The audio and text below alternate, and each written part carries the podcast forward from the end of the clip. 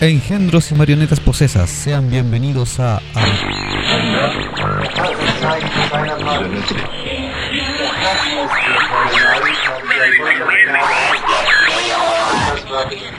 este programa. Acabas de invocar un portal hacia lo que no conoces. Bienvenido seas a Habitantes del Vortex.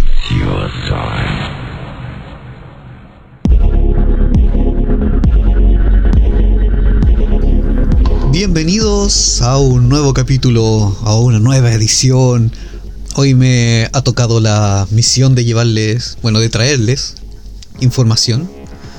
Hoy voy a hablar de un hecho histórico que muy pocos conocen eh, y se está dando a conocer básicamente en los últimos en, en estos últimos meses por eh, distintos medios, ya sea porque hay, hay un documental que se estaba preparando de esto y corresponde también a un a un hallazgo histórico Ajá. eh, en- dentro de lo que es eh, la historia naval de Chile. Y para esto nos vamos a remontar al año 1873.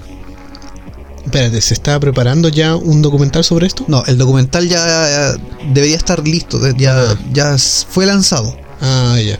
Pero todo comenzó por la preparación de este documental. Mm, Yo pensé que te habías adelantado al documental como lo haces con mis guiones. No, no, no, esta vez no. Ah, ok. Antes de, de remontarnos hacia el pasado, vamos a saludar a nuestras amigas de Bellas y Rebeldes. Por supuesto, corresponde. Corresponde como cada edición de nuestros capítulos, que tienen su stock de vestimenta, Sí. ropa varia, para ellos y para ellas, para todos los gustos, tamaños y colores. Para los bellas y para los rebeldes. Correcto, como bien. lo dices. Y después de vestir de una manera eh, exclusiva y atractiva, Ajá. después vienen las citas, donde Claro. puedes vestirte con la ropa de Bellas y Rebeldes. Y puedes tener tu as bajo la manga con tus artilugios varios de Wicked Game. Oh. Y tener una gran noche, un brillante final de noche, terminando con broche de oro Claro. y con juguetitos varios. Uh. Saca tu Christian Grey que llevas dentro. Aunque sea la manera pobre y la versión fruna, pero puedes Pero- tener tu pequeña habitación de juegos. Con, con la ayuda de Wicked Games vas a quedar como un campeón. Sí, definitivamente. Ajá. Traen sus productos sexuales. La Su- cosa de dual. Productos, accesorios, lubricantes Ajá. y cosas varias. Un sex shop online que pueden encontrarlo en Instagram Correcto. como wicked-games. Correcto. Cualquier duda, eh, no duden en contactarlos. Ajá. Eh, van a responder sus preguntas. Tal vez demoren, Sí. pero van a contestar. eh, están muy preocupados de su clientela. Sí, yo tengo una pregunta que les voy a hacer, espero que me la respondan. ¿Por qué tiene dos guiones bajo? Porque probablemente ya había otra cuenta con un nombre similar. Uh, voy a buscar esas cuentas. Eh, es como en Megamente así. ¿Qué significa la T del traje? ¡Titán! ¿Y por qué Titán? ¿Qué significa? Es el único nombre que quedaba disponible. como algo así. Muy bien, ya saludamos. Ya hemos saludado a, a nuestras amigas, a nuestras tiendas amigas. Sí, Eh, saludos también a nuestros seguidores de Instagram, de Facebook, que está creciendo la comunidad. sí, me siento mejor como persona después de eso. Como por ahora nosotros estamos haciendo las grabaciones eh, para poder tener la reserva, no tenemos prostituta idea de los comentarios que nos han dejado por los videos anteriores. Así Sí. que no sabemos si están a gusto o en disgusto con, con que hagamos video. Ah, recuerden que nosotros no grabamos en el mismo día que es lanzado, sino que grabamos con una semana de antelación, por Correcto. lo que muchas veces no nos enteramos de las noticias o de los comentarios. Ahora me siento como nuestros amigos de Oma Wea Podcasto, Sí. que ellos, claro, empezaron a grabar también sus varios capítulos de Reservante y en sus capítulos ellos lo mencionan. De que dan saludo a los escuchas, pero en verdad no tienen puta idea si alguien los va a estar escuchando a la fecha de, de lanzar el capítulo. Claro. Estamos como iguales así. Así que también saludo a los chicos de Oma Wea. Oh, sí que no habíamos saludado. a No, los no lo habíamos saludado en los capítulos anteriores. Espero que no se sientan ofendidos. No, de hecho yo ahora en breve los voy a contactar porque ya se viene un, una colaboración con ellos. Sí, Quiero, quiero organizar, está pendiente eso y quiero. No, tengo que. Antes de terminar el año, quiero terminar un capítulo con ellos. Muy bien. Ya sea en nuestro territorio o en el de ellos. Pero yo los prefiero en nuestro territorio. Oh, sí. Quiero intimidar gente Quiero solamente con psicología y, y argumentos extraños. Quiero traumar gente. Es justo y necesario. Quiero escuchar ese trauma. Quiero escuchar esa weá de que nos digan ¿Qué? ¿Qué? Muy bien. ¿Qué tema nos traes? y que después nos pongan notitas. Sí, tienen que poner notas. Sí, que nos pongan notas. Ahora sí, Ahora sí. subámonos a nuestra máquina del tiempo. Ahora sí, ¿qué tema nos traes hoy? Como les dije, nos vamos a remontar al año 1873 Ya. a los astilleros R. and J. Evans de Liverpool, en Inglaterra. Liverpool. Liverpool. Los Beatles. De hecho, seguimos en ese sector de Europa, así como tú nos hablabas de la tradición Ajá. de, de Gales. Sí. Ya, vamos a ir Mm. por el sector Europa te trae, te, te atrapa. a todos. Oh, somos muy ricos en cultura. sí. Y en otras cosas. Comida. Y el licor, y el trago. Bueno, como les decía, en los astilleros de R. J. Evans de Liverpool, Inglaterra, en el año 1873, se daba construcción a uno de los navíos más importantes de la historia de Chile. El Perla Negra. No, tampoco es la Covadonga ni la Esmeralda. El Going Merry. El barco que usa Luffy en One Piece. Algo así. Muy bien. Menos conocido. Bueno, la importancia de este barco ¿Ya? fue tanto por, tu- por su participación en grandes hitos. No, yo no participé. No, estoy hablando del barco. Ah, sí. y participó en grandes hitos de la historia de Chile. Bueno, aparte de ser protagonista de una de las tragedias navieras más grandes de la historia de navieras de Chile. Tenía 98 metros de eslora, que es el largo, Correcto, sí. por 12 metros de ancho. Ajá. No recuerdo cuál era el nombre de esa de esa unidad, pero recuerdo que es eslora es el largo del, El del largo del, de poco. Estaba construido con casco de hierro Mm. y llevaba por nombre el vapor Itata, que también fue conocido como el Titanic chileno, Fruna. algo así. Ok. Este vapor fue arrendado por el gobierno de Chile a la Compañía Sudamericana de Vapores. Eh, ¿Cuál era su misión? Ser un buque de apoyo durante la Guerra del Pacífico. Oh, ya. Su misión era transportar tropas y armas y equipamiento para las distintas campañas que se de- desarrollaron durante la Guerra del Pacífico. Es así como eh, el 2 de noviembre de 1879, a las 7 de la mañana, en la localidad de Pisagua, el vapor ya mencionado fue uno de los varios navíos que protagonizaron el que es considerado, según los historiadores, el primer desembarco anfibio en la historia del mundo. Anfibio. Sí, Ya. o sea, Chile ahí de los primeros, así poniendo Obvio. la vara al tiro. O sea, ¿qué, qué días de, de la Ah, Segunda Guerra? No, no. weón, Pisagua en Chile. 1879, 7 de la mañana, bueno, ahí ya listo. Ahí tení Stalingrado y. No, Stalingrado fue el otro. Sí, fue otro. Ajá.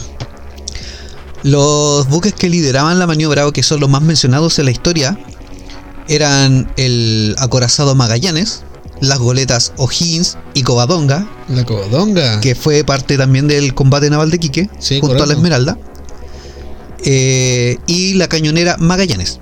Ajá. Claro, porque la Covadonga le pone la C en Chile. Correcto. La otra era Huáscar, el H. La, La Independencia. Independencia. La Mar. La Mar y la Esmeralda. La Esmeralda. Chile. Ahí está. Toma. Toma. Dato anecdótico. Sí, nadie lo sabía, fueron los aliens. Eso lo aprendí con Dico y Glot. Ajá. Eh, bueno, estos fueron los otros navíos que acompañaron o que eran parte fundamental de, de esta campaña. Y también ellos eh, fueron parte, junto al, al ya mencionado Itata, de las campañas de Arica y Tacna entre febrero y marzo de 1880. También participó en la expedición a Molledo, o sea, perdón, a Mollendo, en marzo de 1880 la expedición a Lynch en septiembre a noviembre de 1880 y la campaña de Lima en septiembre de 1880 a noviembre de 1881. O sea, tuvo Oh, ya. gran participación dentro de, Claro. de la Guerra del Pacífico y son datos que no se nombran mucho en, en la historia naval. Claro, no es como mencionado, no es tan famoso como los otros que participaron directamente en la batalla. Correcto, Es como lo- cuando te mencionan el combate naval de Iquique, lo primero que se te viene a la mente es la Esmeralda y el Claro. Considerando que la flota estaba conformada por más navíos, eh, como dijimos, la Covadonga, Claro. pero que, claro, se fueron haciendo un poquito más conocidos por el tema de que uno ya empieza a leer historia. Antes se te eh, enseñaba mejor en el colegio el tema de historia, entonces Ajá. se te dan todos estos datos. Ahora ya quedan como relegados porque se te- prácticamente la historia te la dan en base a redes sociales Sí, o lo que se te co- comenta en las noticias. Es correcto. como, ah, hoy vamos a celebrar y bla, bla. Al finalizar la guerra del Pacífico, este vapor fue devuelto a la Compañía Sudamericana de Vapores, pero en 1891 fue requisado por congresistas de Chile y destinado al traslado de armas para los insurgentes de la guerra civil de- del año, de ese año, Oh, que fue cuando estaba eh, al mando Balmaceda. Ya, sí. El 6 de mayo fue detenido en el puerto de San Diego en Estados Unidos. ¿Ya? Y a las 10, a las 5 y media de la tarde del día siguiente, el Itata levó anclas y se marchó desobedeciendo las órdenes de la marina norteamericana. Chileno. ¿Por qué chileno? Porque chileno, o sea, gringo, chao. No, nos mandamos solo. En su interior se llevaba al mariscal George Gard, quien fue dejado en tierra en la zona del lastre eh, de- del puerto. Ajá, sí. Y él informó que el barco estaba lleno de soldados chilenos. Oh, Como es de esperarse, la Marina norteamericana envió varios navíos a dar caza al Itata. Para esto, dos almirantes se hicieron cargo de la misión y para pasar piola, se dijo que estas naves iban a abastecer armas a la Esmeralda. Ah, ya. O sea, como que venían a Chile a apoyar el, combate, ¿cachai? El, ingenio chileno. Ingenio chileno. No, los gringos. Ah, los gringos. Los gringos Ya, dijeron sí, sí. Que, que estos navíos norteamericanos venían a abastecer a la Esmeralda. Bueno, de alguien lo prendieron. Probablemente. Tiene que haber sido un tal Pedro por ahí, un, un Juanito. Juanito Pérez. ¿Qué es lo característico de esto? El 16 de mayo, los barcos gringos llegaron al puerto mexicano de Acapulco, pero no lograron alcanzar al Itata. Fue más rápido. Pero esto no quedaría así. Se iba a poner morado. Los navíos Charleston, Baltimore y San Francisco, entre Deja- otros, Déjame adivinar, ¿eran gringos? sí, eran gringos. Me sonaba por ahí como que eran gringos. bueno, entre otros, se unieron a un contingente internacional de buques de guerra de la Marina Real del Imperio Británico y la Marina Real Alemana Ah, ya, ok. para sí. esperar al Itata en el puerto de Iquique. Ya, o sea, tenía ahí barcos llenos de té y barcos con tecnología nazi alienígena. No, eran barcos con cerveza. ¿Eran alemanos? Sí, pues alemanes, Ya, eran tecnología nazi con. pero con cerveza. De alienígenas preparando cerveza de otro planeta. Cuando llegaron a Iquique, los contraalmirantes estadounidenses eh, convencieron a los congresistas chilenos de entregar el cargamento que poseía el Itata, Ya. porque obviamente venía con armas sí, de contrabando. correcto. Consistía en, en cerca de 5.000 rifles, que irónicamente, eh, posteriormente, el buque Maipo arribó con armamento y municiones alemanas Krupp, por lo que el cargamento del Itata ya no era indispensable. o sea, fue como, loco, el otro buque trae más weas. Mm, Ya, Claro. llévense las weas del Itata, ya, ya, ya tela, ya. Fuera, fuera. Seguramente ahí se las llevaron a Tacna para venderlas más baratas. Zona franca, pues. Zona franca. ¿Qué curiosidad también trajo todo esto? Porque es importante la participación del Itata. Este incidente provocó que Benjamin Harrison no fuese reelegido como presidente de los Estados Unidos para un segundo periodo de mandato.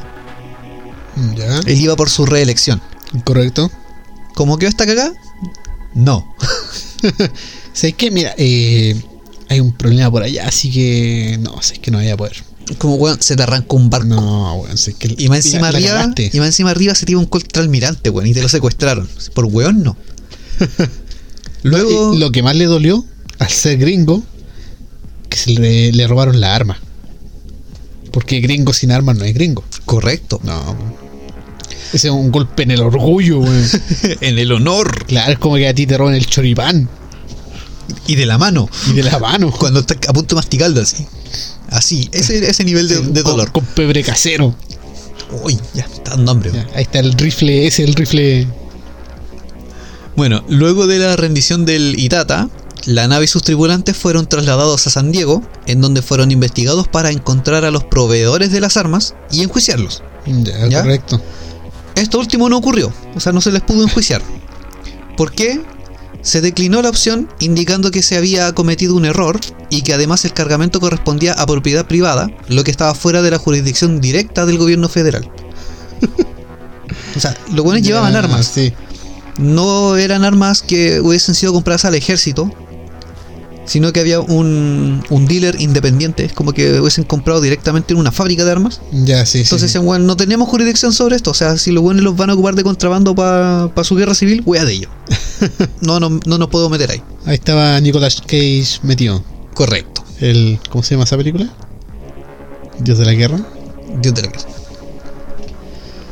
En el año 1920, ya pasados varios años, el barco es reacondicionado para transporte de pasajeros. Ya. Se le agregó una cubierta más. El buque originalmente tenía dos cubiertas, Ajá. que es la cubierta que estaba prácticamente a intemperie Sí, correcto. y la cubierta que está en la parte interior del casco, que es como donde van los camarotes. Ah, claro. ¿ya? Esas son las dos cubiertas que tenía original de fábrica.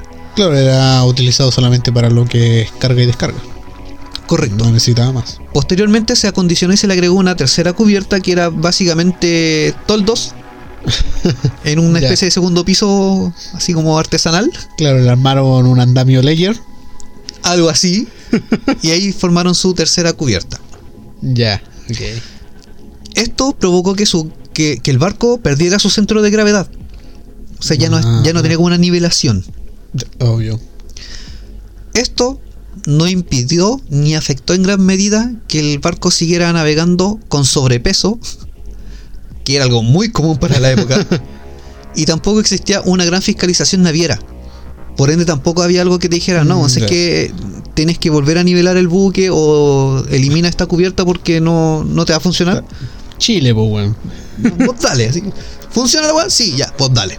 Eh, tíralo al agua. ¿Flotó? Ya, anda. Ok, una wea así. en 1922 zarpó de acá del puerto de Valparaíso con destino a Antofagasta, Mm, Ya, esto fue pasta. Antofapasta, bajo el mando del capitán, del capitán perdón, Julio Caldera Arauz, Mm, Ya, sí. realizando una escala en el puerto de Coquimbo. Mm, De acá de Valparaíso el buque iba con algunos animales, eh, iba con ciertos insumos y pasajeros. Sí. Ya, ok. ¿Cuál era el, eh, eh, el destino principal? Era que se llevaba gente de acá de la zona central y sur a las salitreras. Ah, Porque en esa época ya las salitreras igual venían en decadencia, Sí. pero aún así como que sembraban la esperanza en las familias de que eh, iban a tener un mejor futuro y todo lo demás. Ajá. Entonces es como cuando te dicen ahora, bueno, sé que están contratando gente en las minas del norte Ya, sí. y tú te vas ahí. Pero en esa época, como no, no habían carreteras ni un transporte tan rápido como lo es ahora, si te ibas en buque ibas a un viaje sin retorno, entonces te ibas con tu familia. Sí, correcto. Em, después que el buque zarpó de Coquimbo a las 9 de la mañana, eh, había- se avisa que había un clima desfavorable. O sea, había temporal. Déjame adivinar, el buque como con su capitán tan consciente y como muy buen capitán, él se esperó en el puerto y aplazó todo para que el mal tiempo no le afectara. Eso es el pensamiento ideal. Estamos hablando de Chile. Ah, cierto. Como, como así dato anexo, Ya, cuando el buque zarpó de Valparaíso, se le hace una inspección por el tema de las cargas y todo lo demás para ver el centro de gravedad. Se supone que si el buque va con sobrecarga, eh, no se permite el zarpe hasta que se nivele todo como corresponde. Sí, correcto, es Ya. lo normal. acá en Valparaíso se emitió un certificado que autorizaba eh, el peso que llevaba el buque para ese momento, porque ya sabían que tenía que ser una escala en Coquimbo y eso iba a quedar con sobrepeso. Sí. Y que supuestamente se había hecho un estudio y que no, que el barco estaba así en las condiciones para navegar y que iba a cumplir con el viaje como correspondía, que no le iba a pasar nada. Cuando llegó a, a Coquimbo y se hace como la inspección del buque antes del zarpe, eh, dicen, ¿sabe qué? El buque no está autorizado. O sea, esta carga es demasiada para el buque, no se va a poder y tomen, ahí está el papel. De allá de Valpo me dijeron que se puede. La Armada autorizó. Por ende, zarpó el buque. La carga que llevaba total al zarpe de, de Coquimbo constataba de 7.907 sacos de cemento, de los cuales 3.900 de estos iban en la popa del barco. Llevaba 1.300 fardos, Ya. 600 bu- eh, bultos que debían entregar en diferentes puertos a lo largo de su viaje. Sí, claro, Express. una cosa así, eh, 500 cajones de surtido, 500 sacos de cebada, 500 corderos, 213 vacunos, 162 barriles de vino.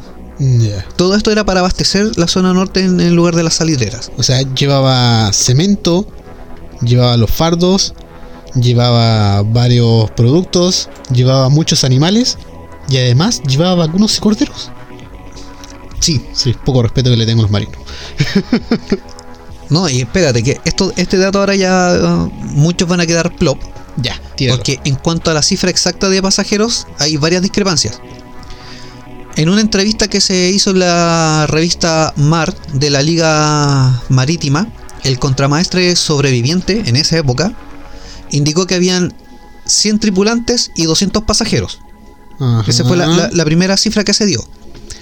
Por otra parte, en un artículo del diario La Tercera, el periodista Patricio Lascano aumentó el número a 400 en total. Ya. Pero existen versiones que redondean el número de pasajeros independiente a la, a la tripulación del barco, netamente Ya, los sí, pasajeros, Sí, sí. a 500. Ya. Ok. Ese sería más o menos el número total de personas, ya que se considera que en la época era muy común que los polizones se metieran en entre medio de las cargas para no pagar el pasaje. ¿Solamente en esa época? No, estoy diciendo que en esa época era muy común. Ah, sí, sí, sí. Ahora es un poco menos común, o sea, tenéis más, más temas de seguridad, Claro. más protocolos de seguridad. En esa época no era tan así. Alrededor de las 2 de la tarde de ese día, a 14 kilómetros de la costa de la- del sector de la higuera, el vapor se vio en medio de una tormenta. Había un viento sur muy fuerte y en, eh, en esa época los residentes catalogaban esto como un tifón. Ya, sí. Ya, muchos de los historiadores y científicos eh, decían que a lo mejor eh, era una exageración, Yo creo. ¿cachai? Que, porque obviamente las costas de Chile no eran como para tifones. Sin embargo, hace un tiempo atrás subieron vientos tan fuertes en el norte, básicamente en el mismo sector, que sí correspondían como a, a las características de un tifón. Entonces sí dicen que, que ya pueden tomar como verdadera esa, esa versión, de que era un tifón que, que agarró al- al buque. A raíz de esto, el buque comenzó a hacer agua. O sea, las olas le superaron en, en la altura, Claro, correcto. que caían en la cubierta. Y además que iba bastante bajo con la carga que llevaba. Aparte, eh, esto provocó también que el buque fuera arrastrado por el viento sur que había hasta que lo volteó de campana. O sea, cuando ya las olas empezaron a superar el- la altura del buque y empezaron a pasar por sobre la cubierta, Ajá. en la tercera cubierta es donde iban los animales. Oh, pobre animal. Eh, en unos documentales que estuve viendo sobre el mismo tema, que fueron como la fuente de donde extraje información, los expertos y los marinos que habían que hablaban decían que una de las cargas más difíciles de trasladar en el mar son los animales, porque es carga, es carga móvil. Sí. O sea, un animal se asusta y se va a tender a, a acurrugar con los otros animales y van a Mm, mover la, la carga y obviamente te altera el centro de gravedad. Entonces, cuando empezó a caer el, el agua sobre la cubierta, una de la gente que iba, el, que iba en la segunda cubierta, que era como la de segunda clase, Ajá. bueno, segunda tercera clase, eh, iban en una cubierta con hamacas a la intemperie. Oh. Entonces, obviamente, cuando empezó a hacer agua, la gente se empezó a asustar. Cuando el buque empezó a moverse mucho, casi voltearse, eh, pucha, no, no tenían dónde afirmarse. Entonces, todo el peso se empezó a trasladar de manera irregular. Pero eh, si el barco se empieza a mecer y tú estás en una hamaca, por cosas de gravedad, tú estarías siempre recto. Correcto, Sí. pero estamos hablando de que esto era a las 2 de la tarde. Ah, ya. O sea, no, la gente no estaba durmiendo a esa hora. Estaban admirando el paisaje muy probablemente. O estaban de pie porque tenían que comer o algo. Pero no estaban en Ah, la hamaca. Muy mal hecho. Entonces, obviamente la gente se empezó a asustar y empezó a, a ver un caos, pero horrible. Lo más triste de todo esto, que de las 500 personas que iban a bordo del, del buque, se cuenta que son aproximadamente 100 niños. Oh. Que hay que tomar en, como les decía, este era un viaje sin retorno. Entonces, muchos de estos obreros que se iban a buscar este nuevo futuro en las salitreras, vendieron todas sus pertenencias, Claro. sus casas, todo lo que tenían, y se embarcaron en esta nueva aventura para un nuevo futuro. Ajá. Claro, sí iban como para no volver. Se iban para no volver. Era- Literalmente se fueron para Era no la volver. promesa que tenían. Claro. Otro dato es que el, el capitán Caldera era el último viaje que hacía. Oh. Ese era su último viaje, es como que ahí iba a jubilar. ¿Cachai? Entonces era mucha eh, expectación respecto a, a este viaje. Ya, fue culpa de Poseidón. Claro. Si Y- yo no te tengo, nadie te tendrá. Una cuestión así. Como les dije, la, la nave poseía tres cubiertas. La tercera fue como la hecha a la mala. Ajá. Eh, estaban separadas por clases. Los pasajeros de, de que eran de primera clase y entre comillas de segunda, al ver todo el caos que se estaba empezando a generar por las olas, lo primero que hicieron fue refugiarse en sus camarotes. Ah, sí. Y estos se convirtieron en su tumba. Me imagino. O sea, los de primera clase no se salvaron. Aquí ya justicia divina con las clases sociales. Ah, sí. ¿Cachai? Por eso es que también se cataloga como el Titanic chileno, porque igual tenía su separación en clases Claro, sí. y era un traslado de pasajeros en un Ajá. buque a vapor. De hecho, el buque ya llevaba como 50 años de servicio y nunca había tenido ningún problema. De hecho, en, en- en climas hostiles se había manejado súper bien. A, a pesar de que ya se había eh, acondicionado la, la cubierta y todo, no había tenido ningún problema hasta este día. Va a ser una bonita adaptación. Sí, El Brescian claro. de segunda clase con la, no sé, la Rocío. Puede ser. Ajá. Eh, bueno, el resto del barco eh, estaba sumido en el caos, la gente gritaba, corrían de un lado a otro, eh, muchas de las mamás o papás trataban de tomar a sus hijos en los brazos y estos se soltaban de sus manos y se perdían entre medio de la multitud y a veces hasta entre medio del agua. Y al tratarse en su mayoría obreros, como les dije, se trasladaban a trabajar en las salitreras buscando un mejor futuro para ellos y para su familia. Como les dije, el número de niños aproximado que habían eran 100 niños, Oh. que es un número aproximado, Sí, sí, sí. pueden haber sido un poco más. De toda la, la, la tripulación y los pasajeros que habían, solamente 26 personas lograron sobrevivir. Así pero esto ya al final. De estos eran 14 tripulantes y 12 pasajeros que debieron permanecer hasta el día siguiente en las balsas salvavidas, las que al llegar a las rompientes de las olas se volcaron también, porque en ese sector las corrientes marinas también son bastante fuertes e inestables. Sí. Es como, de hecho, por lo que hablaban, era como que vienen las rompientes una otra hora. Es como estar acá en Ritoque, Ah, ya, que tiene una sí. seguidilla de olas y por eso Ah. obviamente no, no puedes maniobrar bien un bote, sobre todo si es salvavidas. Incluso el buque contaba solamente con dos botes salvavidas. Todo para hacer espacio para los demás. Ya, ok. el- los sobrevivientes comenzaron a nadar hacia la playa. De hecho, hubieron varios que, si bien no estaban en los, en los botes, quedaron como flotando. Y en esa época, como no había tanta tecnología para, para orientarse, los buques nadaban a una cierta distancia de la costa, por ende tenías visión. O sea, ellos nadaban por visual. ya, ¿cachai? correcto. Entonces estaban, entre comillas, relativamente cerca de la costa.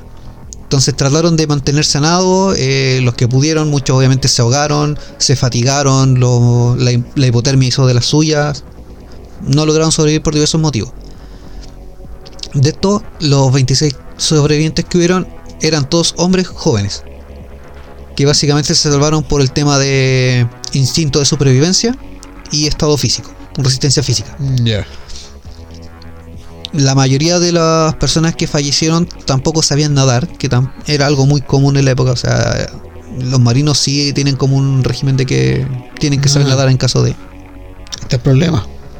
No llevaban pelo largo. En esa época ya no. No, ahí está. No los pudieron salvar tirándolos del pelo. Como ya mencionamos en otro capítulo. Correcto. Tras llegar a varios de los sobrevivientes a la playa, eh, los que estaban así como en condiciones de, de moverse, tenían que caminar alrededor de 3 a 4 kilómetros para llegar al pueblo más cercano. O sea, desde la playa hasta el pueblo. Eh, el primer sobreviviente que logró llegar a la costa y irse caminando llegó hasta un pueblo llamado Los Choros. Ya. ¿Ya? Ahí fue auxiliado por habitantes del lugar. De hecho, el relato dice que llegó como a una especie de. eh, un, un terreno grande que era como una especie de. Viste, ya empezaron a irse las palabras, pues. Es como eso mismo. Ya, ok, ok. Bueno, era como una especie de hacienda, Ajá. ¿cachai? Y se metió al, al patio hasta que llegó a la casa, ¿cachai? Y iba desnudo. O sea, perdió su ropa en el accidente y todo para loli. Y ahí fue auxiliado por los dueños de casa. Eh, y cuando él les contó lo que estaba pasando, obviamente se impactaron. Y este pueblo es netamente de pescadores. Entonces se corrió la voz de inmediato de que había un naufragio, hubo un accidente marino y que estaban llegando sobrevivientes a la costa.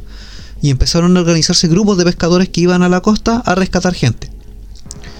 Eh, muchos de estos, para la época, era también muy común que todo se trasladara en burro. Ya. Entonces, ¿qué hicieron?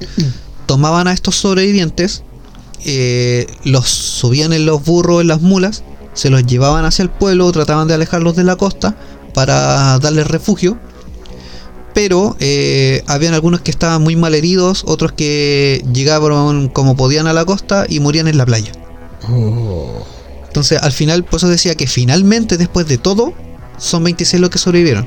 Pero habían más sobrevivientes que no lograron O sea, varios salvarse. llegaron a la playa, Llegaron pero mucho más. solamente 26 Lograron- lograron. sobrevivir Ajá. a todo, el, a todo el embate. Oh. ¿Cuántos animales? No, los animales se perdieron. Oh. Creo que eso es lo más lamentable. Sí. Eh, bueno, como te decía, eh, un gran número de los pasajeros y de los tripulantes lograron llegar hasta la arena, por lo menos. Mm. Sin embargo, no lograron soportar las bajas temperaturas. Estuvieron Claro, sí. prácticamente toda la noche batallando por su vida, mojados en agua fría.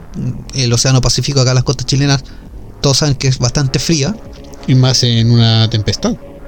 sobre todo en un, en un temporal y en- eh, decían, se dice que en esa en esa zona los vientos eh, como que se cruzan hay corrientes de aire Ajá. aparte de las corrientes marítimas y ha- hace que por ejemplo las olas cuando chocan contra la costa porque ya son zonas muy rocosas Ya, sí. entonces al chocar contra la costa como que la corriente se devuelve o sea devuelve la, Sí. la ola hacia atrás entonces eso genera una corriente marítima y es mucho peor Em, muchos de, de estos eh, que no lograron sobrevivir, estos fallecidos del naufragio, fueron eh, recuperados por sus familiares.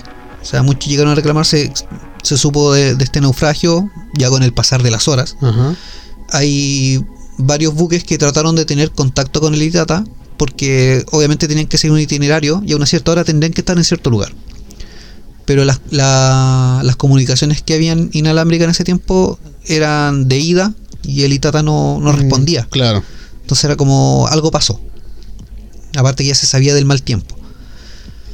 Eh, cuando la armada se entera de esto, eh, a cargo estaba eh, el capitán Von Schroeder Ya, sí. y él dio la orden de enviar dos buques eh, de búsqueda, pero que eran buques pesados, eran como artilleros, por así decirlo. Ah, ¿cachai? Entonces eran más pesados. Y él alude de que, por ejemplo, tenían que salir de Valparaíso, ¿cachai? Y que las calderas de los buques se demoraban como 6 horas en estar listas para que, para que se pudieran salir, zarpar. Pero el dato indica de que a una hora de donde estuvo el naufragio había una escuadra de, de la Armada Claro. que podría haber asistido a lo, al naufragio y hubiese podido recuperar gente sobreviviente que estaba flotando. Mm. O sea, hay como un. Hay, hay algunos registros que dicen de que estaban la. que, que estaba, por ejemplo, la, la escuadra cerca y que podía haber hecho algo más. Por, por esta gente. O sea, a su vez se salva mucho más gente de lo que se salvaron realmente. Mm, Ya, ok, sí. Bueno, como te dije, hay muchos de los cuerpos que fueron reclamados por los familiares, pero también así hay otro número de, de cuerpos que nunca fueron reclamados, o que no se alcanzaron a reclamar. Eh, en base a esto mismo y como el- la naturaleza hace de las suyas, empezó el tema de la descomposición. Y los mismos lugareños eh, hicieron, improvisaron un cementerio Mm, cerca de la costa. Claro, para por lo menos darle una digna sepultura. Claro, no hay de muchos no saben los nombres de, la- de los sepultados, de otros sí tenían como su ¿no? identificación. En esa época era mucho más difícil saberlo. Co- correcto, era más difícil el tema de la identificación. O sea, antes era un papel. O sea, se Sí. mojaba y fuiste. Más. En la actualidad, este cementerio se convirtió como en un símbolo eh, para e- este pueblo. Ya es como un monumento para ellos. En la entrada de este cementerio improvisado tienen una especie de animita. Y muchos de los lugareños se acercan a ellos pidiendo favores. Y se los cumplen. O sea, para ellos hasta el día de hoy es constante esto. Ah. No es como que son estas animitas que no, es que en su tiempo la gente venía, los Claro, visitaba. No. no. ellos es constante y de hecho hasta el día de hoy ellos les llevan flores, les prenden velas. Y el cementerio se llama Náufragos del Itata. Mm. Podría ser una de las más longevas. Sí, es una de las más Mm, longevas. Una de las que más tiempo ha, ha estado atendiendo. De hecho, el tema del monolito que está en la entrada, eh, en todos los cementerios siempre hay como un crucifijo, un Sí, Cristo. correcto. Ah. El que tiene este cementerio es básicamente hecho por, la- por los mismos lugareños, consta como de un par de rocas que sostienen una cruz y que para la importancia que tuvo este accidente todos dicen, pucha, es súper pequeño la indicación o este monolito que puede ser algo más grande. Y es, es básicamente porque a veces nosotros nos fijamos en lo exterior, que es lo que pasa en nuestras tierras Sí, correcto. todos hablan del Titanic, ¿cachai? Y cosas así. Pero si te pones a, a comparar y a ver las cosas que pasaron en Chile, este, claro, fue un, un gran golpe para la, la historia naviera por su tragedia. Hay relatos, por ejemplo, en uno de los documentales que vi, habla el sobrino nieto del capitán, Ya. que actual vive, actualmente vive en Viña del Mar. Y según el relato de sobreviviente que se fue traspasando de, de los familiares en generación en generación, eh, dice, y cito, el capitán desde el puente, con voz de trueno, grita, sálvese el que pueda. Y en ese instante el barco se voltea. Oh. Luego el capitán sale a flote. Está aturdido por un golpe y un corte que se hizo en la garganta durante la trifulca. Se dice que en la cabina del, del barco eh, iban eh, algunas especies de recipientes con combustible cosas así. Ya, sí. Entonces algo de eso cayó sobre él y le hizo un corte en la garganta. No un corte fatal, pero sí un corte profundo. Pues los golpes que sufrió en la cabeza, él quedó aturdido. Eh, uno de los de sus subordinados lo rescata del agua, sacándose los pantalones, los, Ajá. con los pantalones tipo arnés, y lo meten al bote salvavidas. Después de esto, el capitán recupera su conciencia y sigue dando órdenes. Así con- tratando de salvar a los que podía. Cuando el- los botes llegaron a las rompientes, el bote se voltea y ahí el capitán fallece finalmente por los golpes y las heridas que llevaba. Ah, ya entonces se derrumba totalmente mi teoría. De que el capitán muere con el barco. No, que el capitán era una bruja. Ah, no, no, no era una O bruja. sea, eh, recibió un corte, recibió golpes, se hundió y salió a flote. claro, Porque estaba hecho de madera de pato de árbol. correcto. Pero se murió. Entonces, el capitán estuvo hasta el último minuto en el bote, o sea, perdón, en el buque, durante el hundimiento, haciendo honor a lo que se dice que Claro, el el capitán, se, hunde con se su hunde buque. con su barco. Después que ya toda la gente salió del buque, bueno, entre comillas, los que pudieron salir en los botes salvavidas, lo recupera uno de sus subordinados porque lo vio flotando. Ya, ese es el capitán, hay que sacarlo. Como te decía, después él siguió dando sus órdenes hasta que fallece llegando a las rompientes.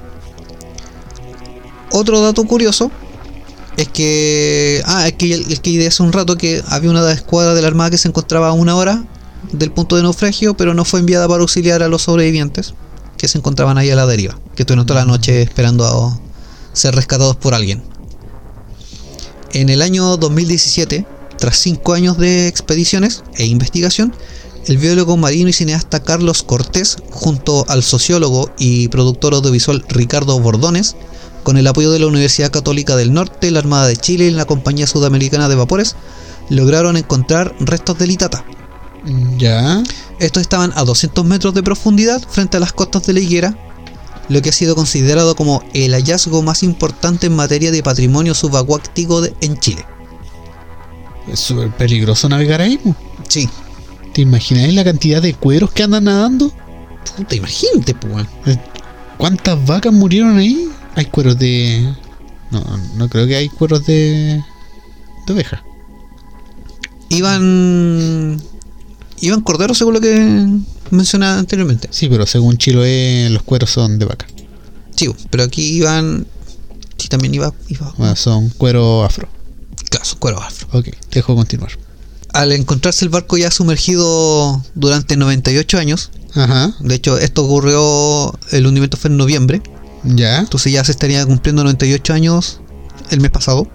Por la ley 17.288 indica que al estar más de 50 años Ajá. algo hundido pasa a ser automáticamente patrimonio nacional. Eh, espérate, ¿estuvo 98 años en el 2017 cuando lo encontraron? ¿O actualmente? Actualmente son 98 años, por eso te digo, Ah, cumplió ya. 98 años ahora en noviembre. Ya, ok. Ah, aún falta para los 100 años. Claro, ya van casi 100 años. Ya, ok. Pero como ya, ya como te digo, la ley dice que tiene que estar 50 años Ajá. hundido para que pasase en patrimonio nacional. Bueno, ya lo pasamos. Ya lo pasan. Entonces, Hace rato. lo encontraron y automáticamente eh, pasó a ser patrimonio nacional y está protegido por esta ley que es de los monumentos nacionales. Ya. Y como mencioné, en YouTube también existen diversos reportajes y relatos acerca de esta tragedia. Y en uno de estos reportajes es donde aparece el sobrino nieto del capitán, de hecho es más de uno. Y él habla del relato que les mencioné hace un rato de cuando el Mm. capitán grita con su voz de trueno de que tienen que salvarse como puedan. Sálvese el que puedan. Sálvese el que pueda. Muy buen capitán. Sí. Niños y mujeres pueden esperar. De hecho, no se salvó ninguna mujer.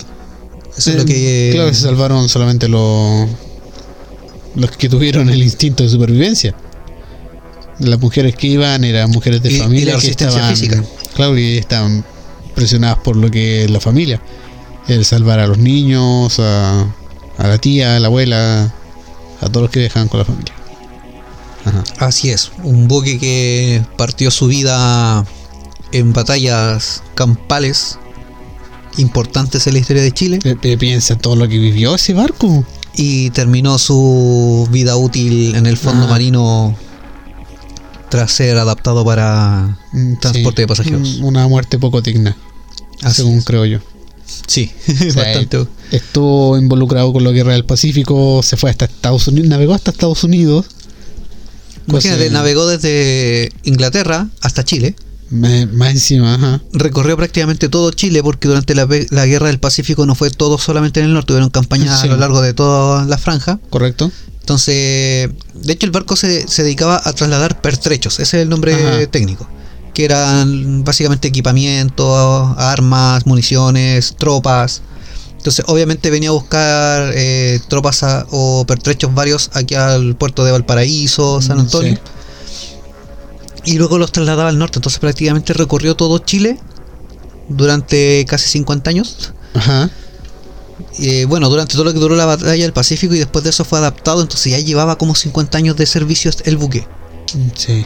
¿Cachai? Y claro, después fue decomisado y, y retenido en Estados Unidos, después arrancó, lo trajeron de vuelta a Chile. Hay cierta vida útil que debe cumplir un barco antes. Es que de eso es lo que también... Eso, eh, por eso es que se confiaba tanto en el barco, una por la construcción que tenía. Al ser de hierro, el largo que tenía era vapor, era rápido. Eh, era tenía buena navegación por así decirlo Ajá. era muy maniobrable pero todo cambia cuando tú adaptas algo Entonces cuando Correcto. a este obviamente se le agregó una tercera cubierta, Claro, ya perdió todo su centro ese de... buque no estaba diseñado para tener una tercera cubierta. No, no estaba diseñado para Cuando uno se diseña el buque, se diseña con cierto modelo, no para que tenga cosas extra. O sea, ponerle un alerón no hubiera servido de mucho. No, ni ca- No, sí, como ponerle neón por abajo. Un, buque gamer Un buque a vapor. gamer. Buque gamer.